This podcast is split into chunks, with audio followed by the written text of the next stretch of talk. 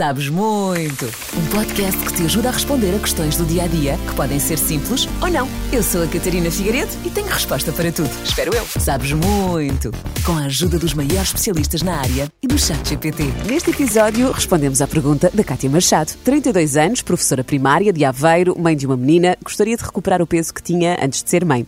Disseram-lhe que fazer jejum intermitente pode ajudar também a perder peso, mas a Cátia tem uma dúvida que me enviou para O jejum intermitente é seguro para todos? Quem é que não pode fazer jejum intermitente? Para responder esta pergunta, uma das maiores especialistas na área no que toca a jejum intermitente, a doutora Alexandra Vasconcelos. Olá, eu sou a Alexandra Vasconcelos, sou farmacêutica e neste momento faço medicina integrativa e uh, envelhecimento saudável. Um, trabalho nesta área há imensos anos. Eu, eu desisti da farmácia uh, para aí cerca, há cerca de quase 20 anos, porque entendi que havia muito mais para fazer em prol das pessoas do que propriamente uh, passarmos a vida a tratar sintoma, à volta do sintoma. E as pessoas, na realidade, chegavam à farmácia tristes, infelizes, com doenças e cada vez vinham com mais sintomas. E isso acho que me fez aqui um enorme clique na minha cabeça para procurar outras soluções. Uh, se bem que Uh, punha também um pouco em causa a venda dos medicamentos e eu quando comecei a não me sentir numa zona de conforto porque havia muita coisa que eu punha em causa uh, porque achava que aquelas pessoas se calhar não precisavam de tantos medicamentos e precisavam mais de estilo de vida e de mudar a vida, de mudar a parte emocional, de mudar a parte do dia a dia, de mudar os, os ikigais, que são os, os propósitos de vida que a maior parte das pessoas não têm. E então comecei isto a trabalhar dentro de mim e comecei-me a sentir muito um, fora de contexto. Então optei por começar a, a estudar noutras áreas. Tive uma, tomei uma atitude um bocadinho radical. Na altura vendia farmácia, sei de tudo aquilo que me prendia. E eu na altura já tinha quatro filhos, três dos quais ainda muito pequeninos, e comecei uma nova vida. E portanto, os meus filhos, estes pequeninos, já têm 24 e 22, portanto, isto foi há cerca de 24, 25 anos. Um, e, e, comecei a estudar medicina integrativa, medicina natural e perceber ir à origem dos sintomas, das, das doenças. E isto tem sido um caminho apaixonante, uh, super uh, gratificante também, porque é incrível quando os doentes chegam ao pé de nós há 20 anos dizem: Doutora, há 20 anos que eu tinha este sintoma e agora estou bem. Isto é inacreditável, acho que é a melhor recompensa que nós podemos ter na vida. Muito bem-vinda, doutora Alexandra. É uma verdadeira master em diferentes áreas da saúde. Começou por ser farmacêutica, especializada em nutrição oncológica e agora é na medicina integrativa que muda vidas para melhor. E a minha sugestão, a minha dica é: vamos mudar a vida da Cátia Machado. Doutora, o que é que acha? Vamos... Ela quer fazer jejum intermitente, mas pergunta se é seguro para todos ou quem é que não pode fazer mesmo jejum intermitente.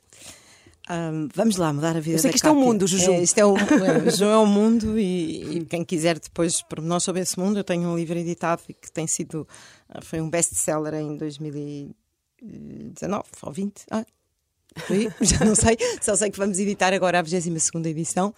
Uh, e, e, portanto, tem sido um best-seller. E aí tem todas as explicações e muito conteúdo também técnico e científico sobre que suporta o jejum intermitente. Mas para, para as pessoas em geral, especialmente para a Kátia, eu eu, quando me fazem essa pergunta, eu normalmente respondo da seguinte forma: eu acho que nós temos que analisar estas coisas do ponto de vista simples e explicar as coisas como se fosse para uma criança de 5 anos. Uma coisa simples. E se nós pensarmos como é que era a vida dos nossos antepassados, fomos lá atrás na história e percebemos que as pessoas, os homens, uh, estavam horas sem comer, comiam eventualmente uma refeição por dia. Portanto, isto é a nossa genética, é o nosso modo de vida e é o nosso estilo de vida, e é o estilo de vida para o qual nós uh, geneticamente estamos adaptados. Exato. Uh, e, portanto, a resposta à Cátia é todas as pessoas devem e podem fazer. Grávidas também, por exemplo. E grávidas também. É claro que as grávidas não podem estar 20 horas sem comer, não é? Não... Até porque, se formos lá atrás também, aos antepassados, as mulheres estavam grávidas, tinham uma atenção especial de toda a comunidade onde estavam inseridas. Ok. Não é? Portanto, essas mulheres podem fazer e devem fazer jejum, porque existe uma coisa que é diabetes diabetes gestacional, que nós controlamos muito bem com o jejum intermitente, mas como é óbvio, não podem fazer 20 horas de jejum, ou 24 horas de jejum, ou, seja, ou 18 horas de jejum. Um jejum, um jejum específico para grávidas. Exatamente, um jejum mais curto, mas devem fazer jejum, porque o jejum, o primeiro impacto que o jejum tem no nosso corpo é controlar os níveis de glicose, que é os níveis do açúcar no sangue. E passado 14 horas de jejum, nós conseguimos controlar os níveis de insulina que temos no sangue. A insulina é uma hormona produzida pelo pâncreas e que vai colocar a glicose, uh, portanto, baixar a glicose no sangue. E isso é muito importante para a grávida também. Portanto, as grávidas podem e devem fazer jejum, não jejuns prolongados. E essencialmente, mais do que o jejum, é ter muito cuidado com aquilo que comem na janela horária da alimentação ter uma alimentação boa, variada, rica em, rica em nutrientes, em nutrientes vegetais, exatamente, alguma proteína, uma gordura saudável. E, portanto, isso se calhar é o foco da grávida, é ter ali poucos tóxicos, alimentação muito natural, muito biológica, isso seria isso. E, por exemplo, aquelas pessoas que têm problemas de estômago, assim, uma gastrite, para não ir a problemas de estômago assim mais graves? Qualquer problema de estômago pode ir a problemas de estômago mais, grave, os, mais graves, o jejum intermitente é super benéfico. Sério? Super benéfico. Porquê é que eu digo isto? Porque supostamente com a gastrite, não é? Uhum. há mais ar no estômago uhum. uh, e, e, pode provocar mais azia. Não, isto agora é um, é um, mito que vou tentar aqui também desconstruir. Não, sim, eu é porque as pessoas dizem, ah, gastrite, o meu estômago está ácido. É mentira. É ao contrário. O estômago não está ácido na não. gastrite. O nosso estômago, começando do princípio, o nosso estômago deve ter um pH entre 1 e 2. É um pH ácido. Exatamente. Porquê? Para que as enzimas digestivas possam ter, eh, as enzimas digestivas têm um pH ótimo, que no caso das enzimas que são produzidas no estômago, o pH é um pH ácido, entre 1 e 2. Por outro lado, toda a digestão de proteínas e dos alimentos deve ser feita no estômago e para isso temos que ter um pH ácido. E este pH ácido permite também que duas válvulas ou esfíncteres em cima e embaixo do estômago, o cárdia e o piloro, estejam devidamente fechadas para que os alimentos não vão para cima, para o esófago, e também não vão para baixo, para o para, para o duodeno, antes de tempo e que se faça a digestão completa. Então, por isso é preciso haver este ambiente, que seria um pH ácido. O que acontece é que muitas pessoas, por stress, por medicamentos, por antibióticos, por uh, má alimentação, por demasiados lácteos, por, por, por, por este modo de vida maluco que nós temos todos, o estômago deixa de estar ácido e começa a ficar alcalino. E se o estômago está alcalino, ou seja, um pH em 4, 5, estes, estas válvulas Uh, o cárdia não fecha, porque o, estas válvulas são pH dependentes, elas estão fechadas uhum. para os alimentos não serem do estômago e, portanto, elas perdem esta funcionalidade e ficam abertas. Então, o conteúdo gástrico sobe para o esófago e o que acontece é que um pH de, de 4 no estômago, por exemplo, não está suficientemente ácido, não tem um 2, tem 4. Se vai para o esófago, nós sentimos acidez. Porquê? Porque o esófago tem um pH de 7. E uhum. pergunto também sobre as águas, já que me fala uhum. na, nesse, nesse aspecto alcalino do estômago. Uhum. Uh, recomenda então águas com pH um bocadinho mais acima? Recomenda para... águas alcalinas, porquê? Porque a água alcalina, ah, bem, alcalinizar o nosso corpo, nós normalmente. E são boas para o estômago? É que, ah, não sei se é mito ou não, mas eu ouvi dizer que as águas alcalinas para o estômago também são muito pesadas. A água para o estômago é pesado porque o nosso estômago tem que ter um pH ácido. Portanto, uma coisa é beber um copo de água, que é aquilo que eu recomendo. A pessoa, depois de um exercício físico, nós acidificamos. O exercício físico tem milhões de vantagens. É é inerente a ter saúde. Exato. Quem não faz exercício físico não tem saúde. Ai, não me diga isso. Ai, digo-lhe, digo-lhe. Com três filhos conta. Com então, três filhos, não, isso, é atividade física. Eu também tenho quatro, tenho mais três netos. Fazemos não, atividade. Nós, nós, vamos abaixo, subimos, não é? Transpira imenso. Transpiramos imenso. Damos assim ao braço. E fica-lhe a ver os músculos também se, se, fizer exercício físico, vai ver que fica com muito mais performance, até para poder correr atrás deles e ter muito mais. Eu, eu, é, uma, é um dos meus objetivos. agora, então, estava a dizer do exercício físico, só para não nos perdermos. Sim, não nos vamos perder. A seguir ao exercício físico, era importante beber um copo de água alcalino, porque okay. o exercício físico acidifica o nosso corpo e não é bom nós termos o corpo ácido, e aí sim.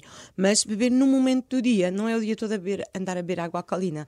Porque eu beber, nós bebermos um copo de água alcalina é ótimo, vai alcalinizar o nosso corpo, vai tem imensas vantagens. Eu bebi, bebo em três períodos do dia um copo de água alcalina. O problema é que a maior parte das pessoas compram águas alcalinas, que normalmente são muito ricas em sódio, que também não é bom, porque vai eh, desequilibrar o, o, o que seria suposto equilíbrio entre sódio e potássio, que está relacionado com o anti-envelhecimento, com o envelhecimento saudável. Eh, nós temos um desequilíbrio muito entre a concentração de sódio e potássio e as, algumas águas alcalinas fazem isso, ou seja, têm este desequilíbrio. E então o que acontece é que essas águas alcalinas têm este muito sódio e, por outro lado, a pessoa está o dia todo a bebericar. Está a ver? Uhum. Um golinho, um golinho, um golinho. Isso não, a mim não me faz muito sentido. Muito sentido. Portanto, acho que faz sentido beber três, em três alturas do dia um copo de água alcalina, pode ir com pH entre 8, 8,5 okay. e 9, mas depois beber uma água com pH normal um pH de 7, 7,5. E há bocadinho falávamos, falávamos no exercício físico, e voltando aqui um bocadinho também ao jejum intermitente, fazer exercício físico e fazer em jejum é uhum. aconselhável? Uhum. Super. É a melhor coisa a pessoa que não fica fazer. tonta. Nada. Não a fica sem forças. Nada. Eu faço exercício físico em jejum todos os dias e não não, Não não acontece. Não cai, não cai para o lado, não está aqui, não caiu Não, para o lado cai hoje de para o manhã. lado. Não quero falar. Portanto, é recu- e, já agora, com a menstruação também se pode fazer Ah, jejum? Com a menstruação também se pode jejum. Apesar de que, ah, ao longo do ciclo, isto é muito interessante, eu tenho algumas publicações sobre isto e estamos a, a- a publicar mais e escrever mais sobre isto. A mulher, durante o ciclo menstrual, tem, ah, devia fazer uma alimentação, não só jejum, mas alimentação que respeite também o ciclo menstrual. Sim. Porque em determinadas alturas precisamos de mais eh, proteína, outra menos proteína. E nós sentimos. Alimentos menos inflamatórios, o jejum pode ser maior. Normalmente tenho mais menor. vontade de comer doces. Sei que não, não se deve, mas. Exato. Eh, e, e nós sabemos porque é que na mulheres na TPM têm mais vontade de comer doce. E, portanto, é isso que temos que corrigir. Eu acho super interessante nós agora eh, fazermos esse, e fazemos isso na consulta. É implementamos um, um estilo de vida para as mulheres que menstruam de acordo com, o com a altura do ciclo menstrual. Não só em alimentação, em jejum intermitente, mas também exercício físico. O exercício físico também tem que ser diferente de acordo com a altura do ciclo. Sim, claro. E é, é, é muito bom até para reduzir aqueles sinais de, de, de pré-menstrual, não é? de síndrome pré-menstrual, que é desagradável, a tal vontade de doces que referiu agora mesmo. E qual é que é a melhor maneira de se começar a fazer jejum? Porque, porque eu vou falar pela minha experiência. Eu já tentei várias vezes e nunca percebi bem ah, qual é que seria o mais eficaz para mim. Porque há quem comece ao meio-dia, não é? Ah, a- a comer só. E deixou de, de comer às 8 da noite, por exemplo. E eu já pensei que esse poderia ser o ideal para mim. Mas até que ponto é que 8 da noite é a hora certa? Ah, que diferentes tipos de jejum existem? Os mais adequados? A quem? Porquê? E- Existem uma série de esquemas de jejum, mas basicamente, só para não com- complicar muito, as pessoas devem obrigatoriamente fazer 14 horas, mínimo 14 horas, porque se não faz 14 horas é, é estragar o corpo, é não deixar que o corpo repare. As nossas células do intestino, do estômago, os nossos metabolismos, tudo no nosso corpo não repara, porque se durante essas 14 horas não temos aqui este descanso metabólico, ah, ah, o corpo está em- eh, focado em resolver digesta- processos digestivos e dar conta da- do alimento que nós pomos dentro de nós. Portanto, é importantíssimo nós respeitarmos 14 horas sem comer como mínimo. Agora, a janela horária de alimentação, que pode ir, eu posso me alimentar durante 8 horas no meu dia, não é? Entre, sei lá, entre, ah, entre o meio-dia e entre as 8 da noite, ah, por, por- aí, não é? Ah, é muito importante que esta janela, que haja rotatividade. E o, o erro, há, há vários erros em termos de jejum, mas não, não consigo agora falar de todos, mas um deles é as pessoas não, não praticam rotatividade do jejum intermitente. Isso é muito importante porque o nosso corpo habitua-se. Há pessoas que começam só a primeira refeição que fazem à uma às duas da tarde, hum, sempre. E, e nós- o nosso corpo começa-se a habituar, portanto, é- era importante fazer esta, deslocar esta janela para a frente ou para trás. Mas há aqui uma regra, que é uma regra fundamental, que se chama respeitar o ciclo circadiano. O ciclo circadiano é o, o reló- o nosso relógio biológico, Ok. ok? Que tem a ver com, ah, que é sobreponível com o dia e a noite, Com a ah, nossa vida, com a e nossa com a nossa vida diária. e com a nossa rotina diária. Ah, e isso é muito importante. As pessoas que jantam e que não respeitam este ciclo circadiano, nós não estamos preparados, o nosso corpo não está preparado para produzir enzimas e recursos que me permitam ah, fazer uma digestão como deve ser às 10 da noite ou às 11 da noite. Às 11 da noite é a- é a hora que já estão a ser produzidos outros neurotransmissores, como serotonina, melatonina, para preparar o corpo para acalmar e para dormir. Então a história da ceia para a doutora não faz sentido. Nenhum. A história da ceia, e muitos, não é para mim, é para, para as pessoas que estudam isto, que eu, eu- eu simplesmente sou uma porta-voz daquilo que está publicado. Então na- devíamos comer só até às 8 da noite. Devíamos comer até o sol baixar, até não haver luz. Dependendo Eh, da altura do ano. Dependendo da Portanto, altura no do ano. inverno às 5 da tarde já tínhamos jantado. Jantado e podemos almoçar, eh, tomar um pequeno almoço um pouco mais cedo. Mas sendo utópico. 8 Sendo é uma hora. que é utópico, por isso é que digo que devemos, que devemos fazer rota- rotação do jejum. É claro que é utópico e para mim muito mais importante é nós Mas chegarmos para os a casa nórdicos e não é muito utópico, pois não. Para os nórdicos não, porque eles ficam com o escuro mais Claro, cedo, não é? Exato. Estão muito habituados também a Exato. começar a vida. Agora, para nós, é completamente utópico, porque a nossa vida, nós chegamos a casa às 7 da tarde com os filhos para dar banho, para não sei o quê, e a maior parte das famílias começam a jantar às 8 Claro. da noite, porque depois tem o- as atividades. E eu as que tenho o meu crianças- programa aqui até às 11 da noite, como, como deve calcular, saio daqui, saio daqui com alguma fome. Daí ser difícil para mim fazer o jejum intermitente a partir das Tem que ajustar, pois, mas tem que ajustar, tem que ajustar e não é, não é bom. Estes horários não, não faz sentido. Vamos lá outra vez ao homem do lado do paleolítico. Ninguém trabalhava quando era de noite, não é? É isso, é estas respostas. Eu acho que ir lá, ir ver na nossa genética como é que é. Para que é que nós, como é que nós fomos Ou seja, não há nenhum período horário em que seja mais eficaz. Há, há uma regra que é, que é aquela regra. A regra é respeitar o ciclo circadiano. ok? É isso. A nossa Essa é a vida, regra. A nossa vida. Não comer às 11 da noite, não comer às 10 da noite, não comer às 7 da tarde, Só ir para- rodando. Só para quem nos está a ouvir conseguir visualiz- visualizar melhor. Eu falei aqui de, uma, de, um, de um- de um horário que é meio-dia, oito da noite, mas há outros. Há quem comece noutras horas, não é? Há, há- há imensa gente, por exemplo, que não. Mas eu, eu dou sempre hum, primazia ao, ao núcleo familiar e ao jantar com a família. Não mas consigo jovens, fazer de outra jovens- forma. Mas há jovens que podem Há pessoas mais sozinhos. velhas, nós temos, não, até pessoas mais velhas. Nós temos imensos casais já reformados, que estão sozinhos, e então têm um esquema de junto também interessante, mas sempre rodando. Outro Não, não manter o que- mesmo. Que é seria tomar o pequeno almoço tomar o pequeno almoço para às não- 10 da manhã. e não almoçar. Não, almoçar, porque é? tem que ser seguido. Tomar um pequeno almoço às 10 da manhã, um pequeno almoço mais leve, almoça bem, que essa refeição teria que ser a, refeição mais importante. Uhum. E E depois? depois? fazer um leve jantar às 6 da tarde, lanche. E não jantar. come mais nada. E a partir das 6 da tarde já não come. Este é um jejum muito importante. Este jejum Isso é mais fácil de fazer. este jejum reduz em. Os últimos estudos que eu tenho lido reduzem cerca de 35 a 40% de acidentes cardiovasculares. Imagina, quando os acidentes cardiovasculares é das principais causas de, de morte. Uh, Porque a restrição, calórica, a restrição calórica É benéfica, é benéfica para muitas coisas. Para tudo, para tudo. para muitas doenças. Tudo, para todas E o jejum intermitente também ajuda a prevenir doenças? Claro, porque o jejum intermitente para já regulariza imenso a grelina e a leptina, que são neurotransmissores que nos controlam a fome e a saciedade. É tão que as pessoas, quando começam a fazer jejum, dizem: Ah, mas eu agora tenho, tenho muito menos fome, tenho menos vontade de comer doces. Ah, e a pessoa fica muito menos viciada em comida. Consegue. E quando come, fica saciada mais rapidamente. Mas podemos beber durante o jejum, não é? Claro, Só não se pode comer nada. Podemos beber e depois, depois, claro, que temos, temos eh, aquele preciosismo que é o jejum, sem caloria nenhuma, nenhuma, nenhuma, sem ingerir nada, e temos o jejum metabólico. Temos o jejum calórico, que a pessoa não come rigorosamente nada, bebe água ou bebe chá, e depois temos o jejum metabólico, que é mantendo, podemos manter o nosso corpo num estado metabólico de jejum, comendo qualquer coisa que não me tira este estado metabólico. Tipo o quê? Tipo caldo de ossos, por exemplo. Quê? Caldo Caldo, de ossos. caldo de ossos? Sim. É aquelas, aqueles consomês do antigamente. Credo. Vamos ao antigamente. e ficar sem comer. Não é maravilhoso? Experimente que é ótimo. Mas não é nada artificial, é um caldo que se faz Não, com o os ossos. nós fazemos carne. com os ossos, que tiramos, Ai, tiramos os nutrientes mais importantes que nos fazem muita Seja, falta. Imagina, cozemos um frango.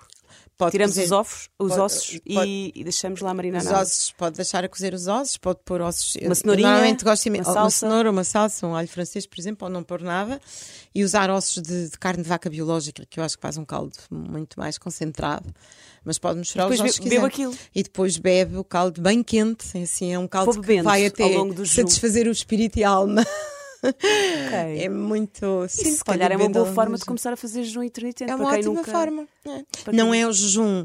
ah, Jejum ah, intermitente. Intermitente. Porque, porque a tendência é dizer intermitente. Não é? Não lhe acontece às vezes em consulta as pessoas chegarem lá e dizerem intermitente. Eu vou, se calhar sou eu que sou um bocado disléxica. Dizem às vezes, eu vou fazer o jejum. que é para ser mais Agora vou fazer fácil. o jejum. Não, mas isto, mas sabe o que é que é também esta loucura com o jejum e com os livros do jejum e tudo o que tem a ver com isto? Porque na realidade é fácil, é muito mais fácil do que aquilo que as pessoas pensam. As pessoas chegam ao pé de nós e mandam imensas mensagens a dizer, afinal é é? fácil, habituam-se. Eu sinto-me tão bem sem comer. E sinto mais focada, mais concentrada, com Também mais depende da, da altura da vida, não é? Porque há alturas mais estressantes com mais trabalho. Quando mais estressantes e mais trabalhos é preferível fazer mesmo João fazer um bioreset. Nós agora estamos num curso que estamos a meio ah, do curso, um curso de bioreset, Bioreset. bioreset de 14 dias, que é muito interessante, que é um curso de limpeza do corpo, do, de limpeza intestinal, hepática, da vesícula, Onde não, há, biliares. onde não há doces, não há nada. Zero, Mas há hidratos. zero. Ai. Zero. A pessoa faz mesmo um, um, um desmame, faz, é, é um. E, e depois, às vezes, até sai algum tipo de, de sinal de abstinência, mas que os, os participantes do curso adoram. E quando sentem têm um sinal é, de que são, abstinência. quais é que são os resultados? Ah, é, os resultados do, do, do, do, do bioreset. Vitalidade. Eu não foco no emagrecimento, porque há pessoas que podem não emagrecer se, se, se aquilo que comerem aumentarem a quantidade Mas do com que comem. emagrecem. Esse não, é o não objetivo. forçadamente. Não. Pode emagrecer ou não Porque as pessoas se fazem jejum por causa disso, não estão a pensar em não ter doenças, não é? Mas as pessoas têm que começar a pensar em não ter Claro, doenças. claro. Pode-se emagrecer com o jejum.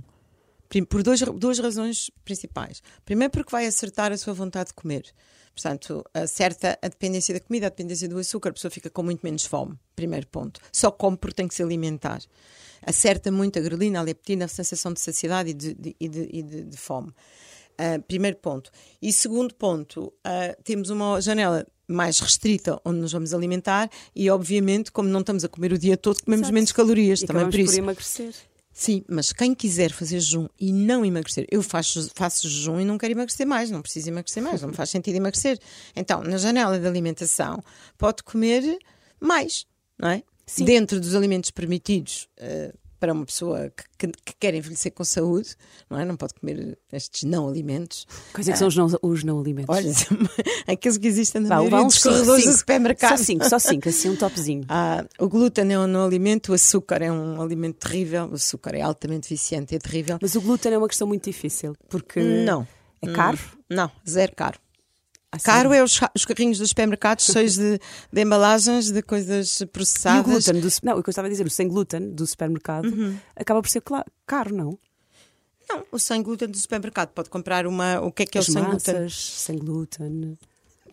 A massa, sem, a massa de arroz não tem glúten nem é tão cara como a massa de trigo. Até se fizer uma conta geral, para quem não come glúten, depois abdica de aquelas não alimentos que têm nos carrinhos, que é absolutamente impressionante quando nós olhamos para os carrinhos do, do lado. Portanto, é, é que é o, é refrigerantes, é o... as bolachas, os açúcares, açúcares os doces, aqueles, aqueles que é uma coisa que é chocante, que são aquelas embalagens cheias de bonecos para cativar a atenção dos miúdos e os miúdos ficam doidos no supermercado com aquilo, que acham que aquilo é maravilhoso, são bonecos.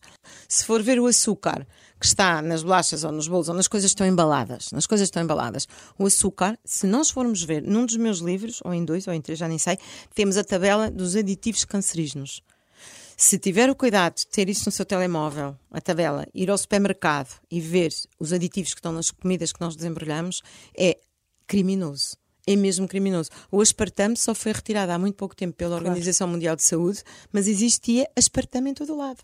Os médicos, e sacarina, os médicos diziam aos diabéticos como a, a, isto que é pós-diabético. Se vir se encontrar produtos para diabéticos no supermercado estão aditivados ou adoçados com aspartame com aspartame ou com sacarinas, isso tudo é cancerígeno. E outros, e outros, e outros Mas aditivos. hoje em dia também tudo, tudo quase parece que provoca cancro.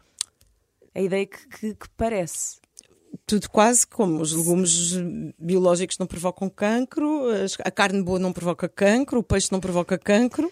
Não, não é diz, tudo quase. Às vezes se diz que é... as carnes vermelhas são uh, repercussoras de tumores. Não, as carnes vermelhas não são repercussoras de tumores, isso okay. tem que ser também eu não, desmistificado. Eu, eu, eu, não sei, eu só isso estou a dizer ser, coisas Exato, isso tem que ser desmistificado. o problema é que as pessoas comem muita carne e comem carne de má qualidade e comem muita charcutaria.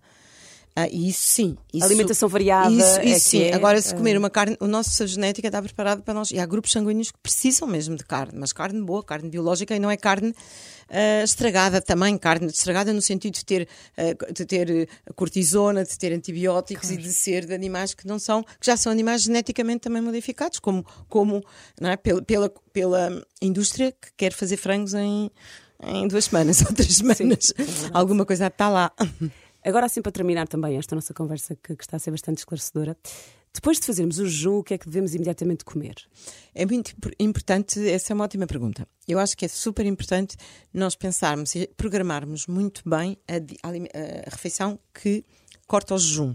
E a propósito disso, como o livro do jejum intermitente foi um sucesso de vendas, como eu já disse, eu não me canso de repetir porque tenho claro, é um orgulho. Uh, nós depois uh, lançámos a seguir um livro de receitas, o livro de receitas do poder do jejum intermitente, que é um livro de receitas exatamente com isso, com essas receitas que, uh, adaptadas fazer para fazermos para quebrar o jejum, a refeição quebra o jejum. Então, lógica, a lógica é o nosso corpo vem, uh, está ávido de nutrientes, ele, é, é, é, ele iniciou um metabolismo cetogénico. O que é que isto quer dizer? Ele, o, corpo foi buscar energia à oxidação da gordura que nós temos acumulada, e especialmente gordura visceral, que é uma gordura muito perigosa. É uma gordura inflamatória que está na base de muitas doenças uh, e de inflamação. E, portanto, é neste corpo inflamado que surgem todo, quase todas as doenças. Então, quando nós vimos de umas horas de, de privação de comida, o que acontece é que é, é mais inteligente. Estamos premiáveis a receber tudo. Exatamente. Se eu vou comer açúcar, esse açúcar, o que é que o corpo diz? Espera lá, eu fui às reservas e então claro. o nosso corpo vai acumular esse açúcar outra vez, transformar em gordura. Porque esse açúcar é transformado em triglicéridos. Okay? E vamos acumular outra vez aquilo que nós perdemos. Ao passo que, se nós ingerimos na primeira refeição gordura, o nosso corpo já está naquela rota metabólica que é a rota da oxidação da gordura, e então já, é, já reconhece facilmente aquela gordura uhum. e vai continuar nessa rota, ou seja, acaba por continuar num processo de jejum intermitente, mas não um jejum calórico, um jejum metabólico, com insistência neste metabolismo de, de cetogénico. E este metabolismo cetogénico é super importante porque liberta, corpos tónicos que são aqui anti-inflamatórios.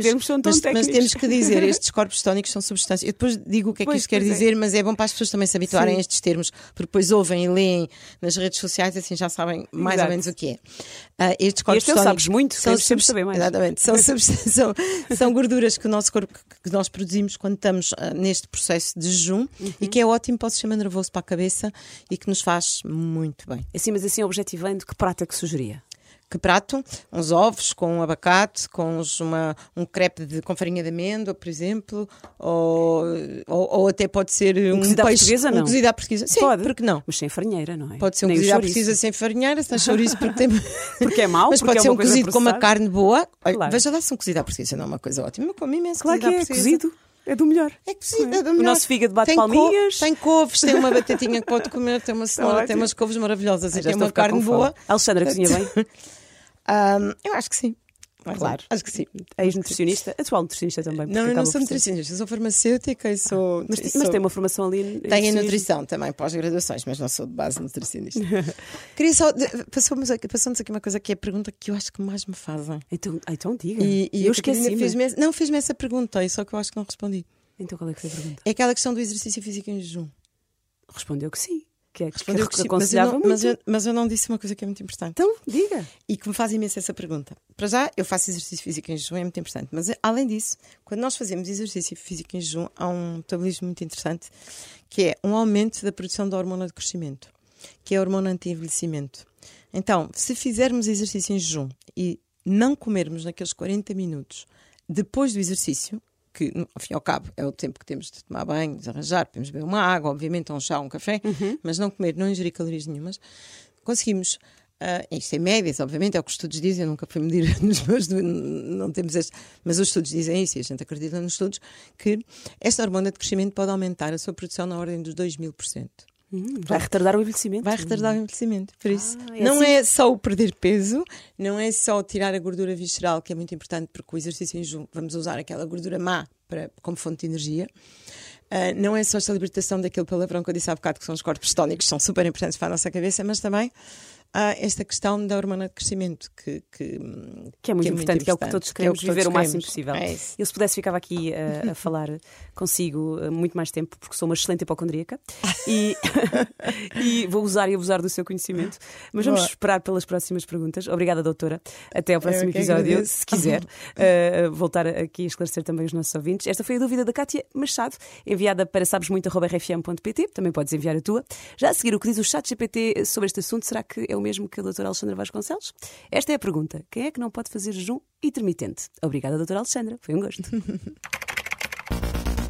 jejum intermitente não é adequado para todos. Pessoas com certas condições médicas, como diabetes, distúrbios alimentares, mulheres grávidas ou lactantes, e pessoas com problemas de saúde crónicos devem evitar o jejum intermitente ou consultar um médico antes de tentar. Não te esqueças, se também tens uma dúvida que gostavas de ver esclarecida, manda para mim, sabesmuito.rfm.pt. Eu tento sempre ajudar. Sabes muito!